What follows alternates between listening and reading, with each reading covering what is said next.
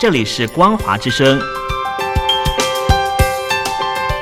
听众朋友，从现在开始，请您一起来关心最近发生的新闻事件。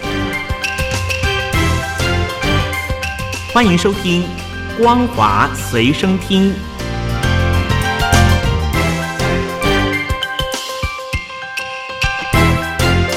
大陆听众朋友您好，欢迎您收听这节《光华随身听》，我是东山林。在十月二十三号的新疆凌晨两点零九分发生了规模七点一的地震，之后余震不断，截至二十三号下午六点为止，规模三以上的地震就超过了四十三起。目前也传出了这一起地震造成了两人重伤、四人轻伤，而且有七十八间房间受损，四十七间倒塌。地震发生的地点是在新疆西部的阿克苏地区的乌什县。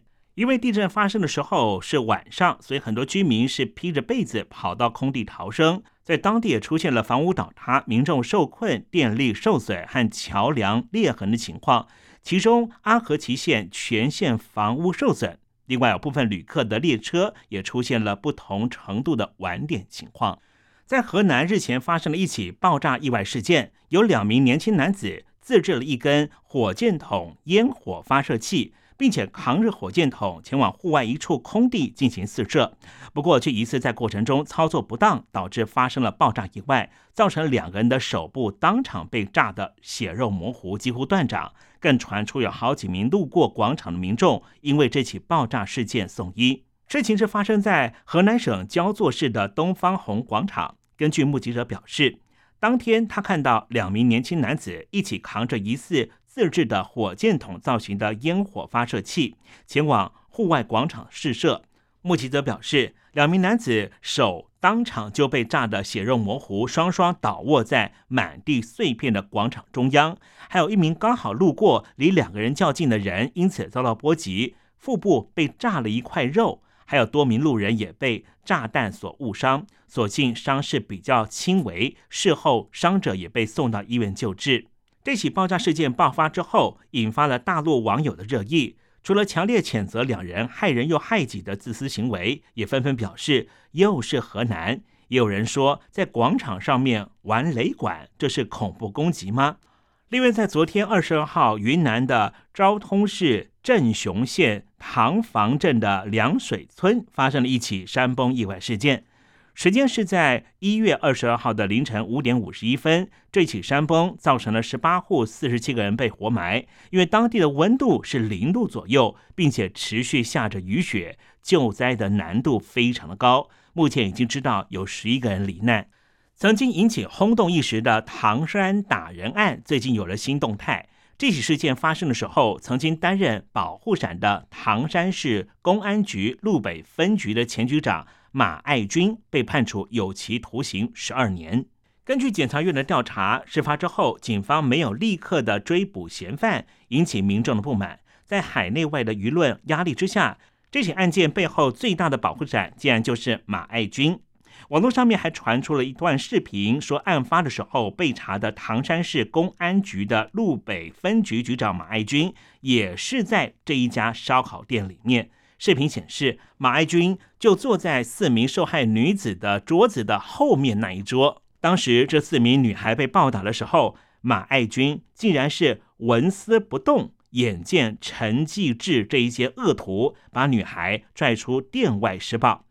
二零二二年九月二十三号，陈继志一审被判处有期徒刑二十四年。不过，四名被害的女孩始终没有露面。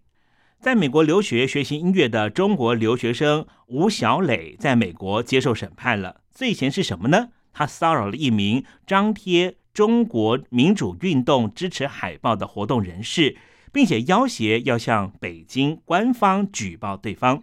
在今天的开庭过程，我们知道贴上中国民主海报的人士叫做佐伊。美国助理检察官波特向联邦陪审团表示，二十五岁的吴小磊在网络上面威胁要砍掉佐伊的双手，并且说他已经向北京当局举报佐伊的反动海报，这让佐伊心生恐惧。最近几年，美国和西方国家多次警告。中共政权正持续致力于打压海外批评人士的声音。人权团体也抱怨学术自由因此受到威胁。中国学生在国际大学院校里也常常受到监控。吴小磊在二零二二年十二月被捕，他对网络跟踪以及跨境传输威胁性通信的指控是不认罪的。事情发生的时候，佐伊和吴小磊都就读于波士顿的伯克利音乐学院。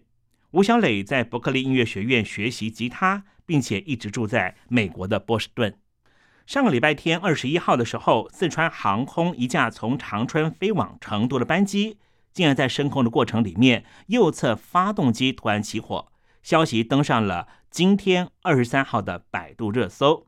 一名网友在网络平台上面发了帖透露。二十一号十二点四十四分，他乘坐的四川航空三 U 八四二四航班从长春的国际机场起飞。飞机刚刚离开地面的时候，他就听到右侧的发动机传出了砰砰砰的声音，大约有十次的奇怪声响。之后就出现了火光。飞机在空中盘旋将近两个小时之后，才返回了长春的龙嘉国际机场降落。听众朋友都在问，现在是不是买二手房的时候呢？大陆的独立房地产研究中心中国指数研究院最近发布了全新的报告。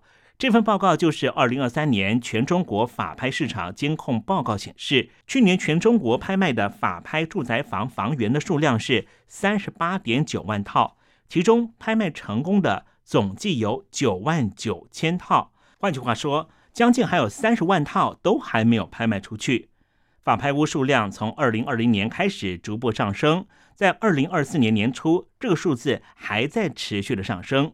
根据电子商务公司京东商城表示，中国新年期间，在北京和上海等一线城市将会释出更多的豪宅拍卖房，而中国大陆的房地产业目前处于急剧下滑状态，消费者信心也以惊人速度下滑。因此，听众朋友，你问什么时候可以买？二手房现在绝对不是时机。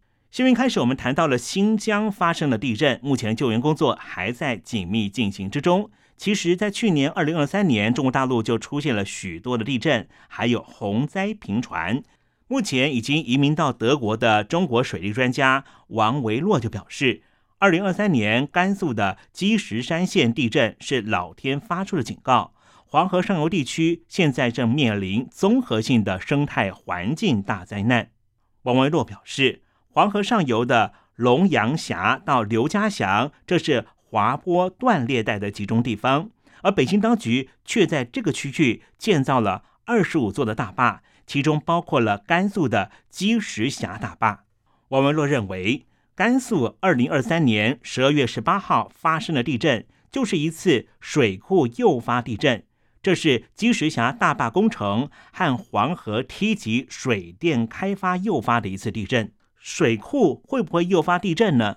其实，在世界上确实有许多案例。印度的科伊纳水库是在一九六三年完工，蓄水启用，在这个时候，附近的地震就不断的发生。在一九六四年、一九六五年期间，最高一个礼拜地震发生的次数达到了四十多次。在一九六七年十二月十一号，在大坝附近竟然发生了六点五的强震。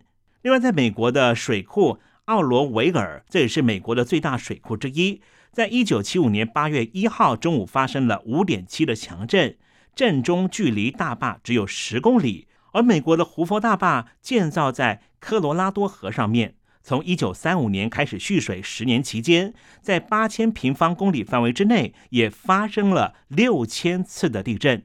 王文若表示，西方的发达国家已经开始反思水库大坝这种发展模式到底正不正确。因此，在一九七零年代之后，当时的联合国教科文组织已经组织了一次重要的科学研究，研究水库诱发地震的情况。结果，科学家发现。不光是水库往上蓄水可能会发生地震，水库在放水的时候同样容易发生地震。所以现在在西方国家不会再建立水库的大坝了。